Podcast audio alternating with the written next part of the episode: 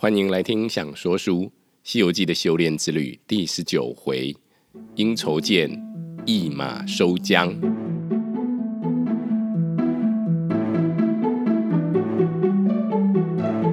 亲爱的孩子，我是阿明。话说到啊，行者扶持着唐僧呢往西前进，白天走路，晚上休息，走了好几天之后啊，已经是腊月寒冬了，冷风凛凛。三藏在马上，听到远处哎传来了呼啦啦的水声，原来啊他们已经到了蛇盘山的应酬涧。走到溪涧边，水面清澈，映照着天空的倒影。但见涓涓寒流穿云过，湛湛清波映日红。三藏正在那水边欣赏这水上风光。忽地啊，水声一响，钻出了一条玉龙来。悟空在后面呢、慌得赶忙丢下行李，一个箭步往前，把师傅从马上抱开。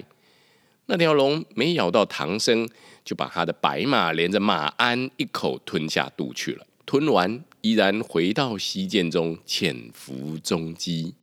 行者安顿了师傅之后，回头却不见了马，跳到空中，用火眼金睛四下观看。都没找到马的踪迹，于是报道啊，师傅，我们的马肯定被那条玉龙给吃了，四下里都没看到啊。三藏道：徒弟呀，那条玉龙的嘴巴能有多大呀？怎么能吃得下一整匹马？应该是马儿自己吓跑了啦。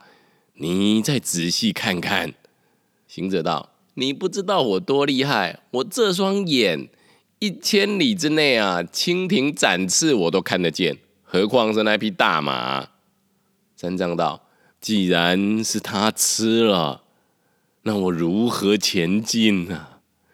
可怜呐、啊，这千山万水的，要怎么走啊？”说着说着啊，三藏眼泪就掉了下来。行者见他哭了起来，哪里忍得住暴躁啊？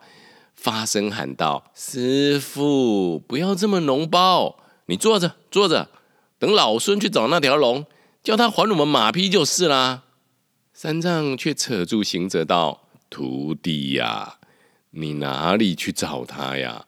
只怕他暗地里窜出来，那岂不是连我都给害了？到时候人和马都没了，怎么办才好啊？”行者听了，越加生气道：“哦，你很没用哎，又要马骑，又不放我去啊！我们两个就这样坐在这里看行李好了，看到老吧。”行者气得不知说什么好。此时空中有人说道：“孙大圣莫生气，唐玉帝别哭，我等是观音菩萨派来保护的神奇，负责暗中保护取经人的。”那长老闻言啊，慌忙礼拜。行者道：“你等是哪几个啊？报上名来。”众神道：“我等是六丁六甲五方揭谛释职功曹一十八位护教伽蓝轮流排班。”行者道：“既然如此，那守好我师傅，等老孙去找那条泼龙。”众神遵令，三藏才放下了心。坐在石头上，吩咐行者小心。行者回到水边，叫道：“哎，躲在水底的泼泥鳅，还我马来！那条泼泥鳅，还我马来！”那玉龙啊，本来在水底休养，听到有人叫骂，按耐不住，推波先浪的窜了出来，道：“你是哪里来的泼魔？敢在这里开口骂我？”行者见了他，骂一声：“我的马嘞！”抡起铁棒，劈头就打。那条龙啊，张牙舞爪的来抓，来来往往，站了好一会儿。那条龙力软筋麻，不能抵抗，打一个转身，又窜入了水内，潜下见底，再不出头。被猴王骂个不停，他就装耳聋。行者没奈何，只得回去见三藏道：“师傅。”那妖怪打不过我，躲在了水中不肯出来。三藏道：“真的是他吃了我的白马吗？”行者道：“你看你说的什么话呀？不是他吃了，他一开始怎么肯出来被老孙打？”三藏道：“你之前打老虎时，不是说能降龙伏虎？今日如何却不能降他呀？”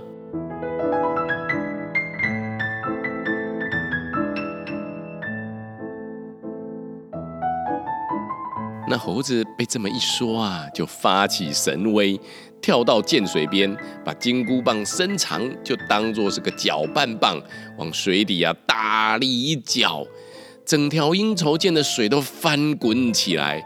原本彻底澄清的水啊，搅得比浊水溪还要浑浊。那玉龙啊，在深涧当中坐卧不宁啊，越想越气呀，咬着牙跳将出来。和孙行者两个又斗在一起，不数回合，小龙挡不住，又从另一处逃回水中，依旧躲着。行者见他不出来，就叫了当地的土地神，问了这条玉龙的来历。问完，正在苦恼，半空里飘来一朵祥云，却是观音菩萨带着慧岸来了。行者看见众云跳到空中，对观音菩萨叫道。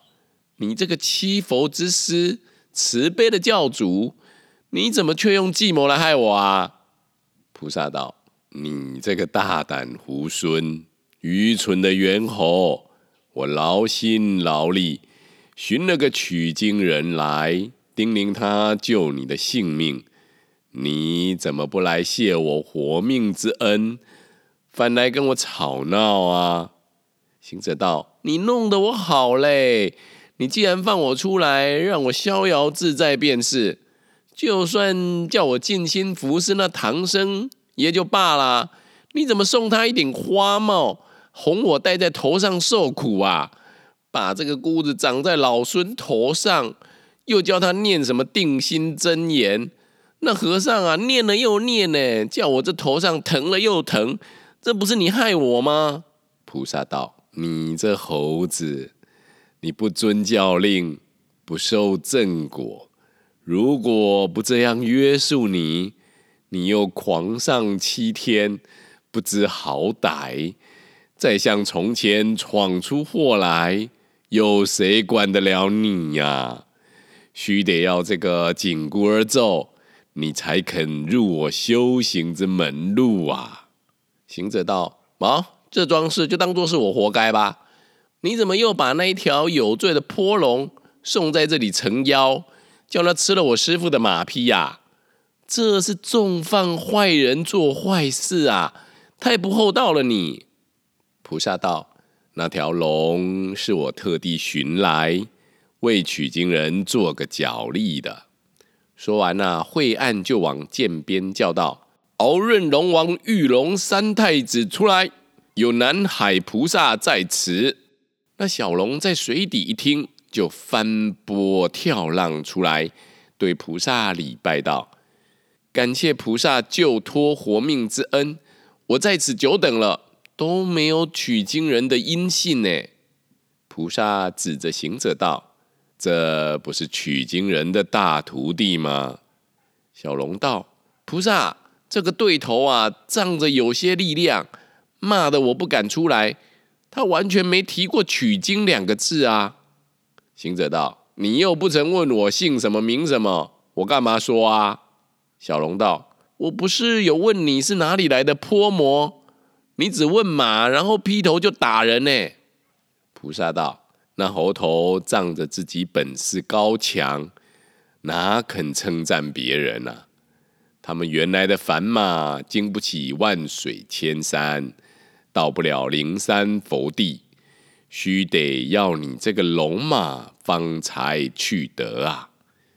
说完了，将杨柳枝沾出了甘露，往玉龙身上一拂，吹口仙气，那龙就变作一匹白马。接着交代行者，往后还会有其他人归顺，遇到时记得先提起取经的字来。行者扯住菩萨道：“我不去了，不去了。西方路这么崎岖，保护这个凡人，什么时候到得了啊？像这样多磨多折的，老孙的性命也难保全了，还说什么修功果？我不去了，不去了。菩萨道：“你当年还小的时候，就肯尽心学习，现在逃脱五行山之灾，怎么反而懒惰啦？你只要有信心，如果遇到难关，我会帮你，我答应你，叫天天应，叫地地灵，再送你三根救命的毫毛。接着，菩萨就将杨柳叶摘下三片，放在行者的后脑勺，喝声变，就变作了三根毫毛。行者这才谢了大慈大悲的菩萨。那菩萨香风绕绕，彩雾飘飘，径转普陀山而去。行者于是带着龙马来见三藏，道：“师父有马啦！”三藏一见啊，大喜道：“啊，徒弟呀、啊，这马怎么胖了？是在哪儿找回来的、啊？”行者道：“师父，你做梦哦！这白马是菩萨找来的啦。”三藏大惊，就跪在地上啊，搓土焚香，往南礼拜。拜完，叫行者找船渡河。行者道：“你这个师父，好不知时务啊！这个旷野山中哪来的船？这匹马在这住这么久啦，很知道水势的啦，就骑着它当做船过去吧。”三藏无奈，只得跨了龙马。行者挑着行囊来到了涧边，只见那上游处有一个渔翁，撑着一个木筏顺流而下。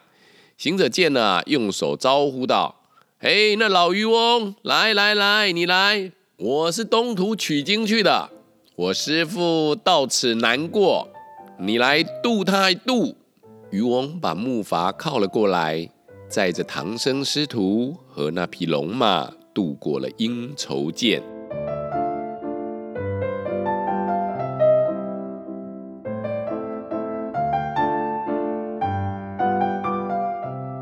上了西岸。三藏叫行者啊解开包袱，取出大唐的几文钱钞，送给老渔翁。行者道：“师傅，不用了，不用了，你不认得他呀？他是这西涧的水神，没有来迎接我老孙，老孙还要打他嘞。”如今没打他，就让他赚到了，他哪敢要钱？三藏回头，老渔翁和木筏都已凭空消失，岸边呢、啊、却留下了一副全新的马鞍佩剑。只听到啊，空中有人言语道：“圣僧，怠慢你了，我是应酬见水神，菩萨派我送安佩给你，你可继续努力向西。”不要怠惰啊！慌得个三藏啊，跪在地上，朝着空中礼拜道：“哎呀，弟子肉眼凡胎，认不出神尊，还望恕罪啊！烦请转达菩萨，厚恩难报啊！”你看他只管朝天磕头，也不计其数。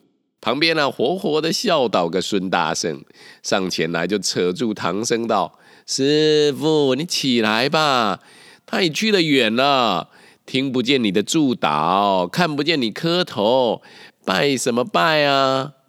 长老道：“徒弟呀、我在这里磕头磕不停，你怎么不拜他一拜，就站在那儿只管嘲笑？这什么道理呀、？”行者道：“你哪里知道？”像他这样长头露尾的，本该打他一顿。看在菩萨面上，饶了他就是。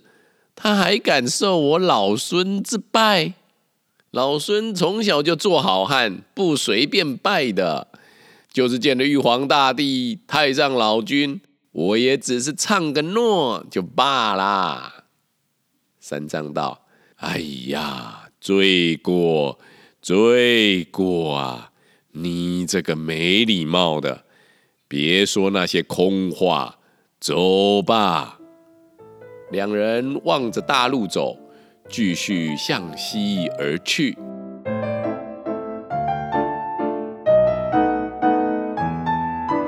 竟不知此去如何，且听下回分解。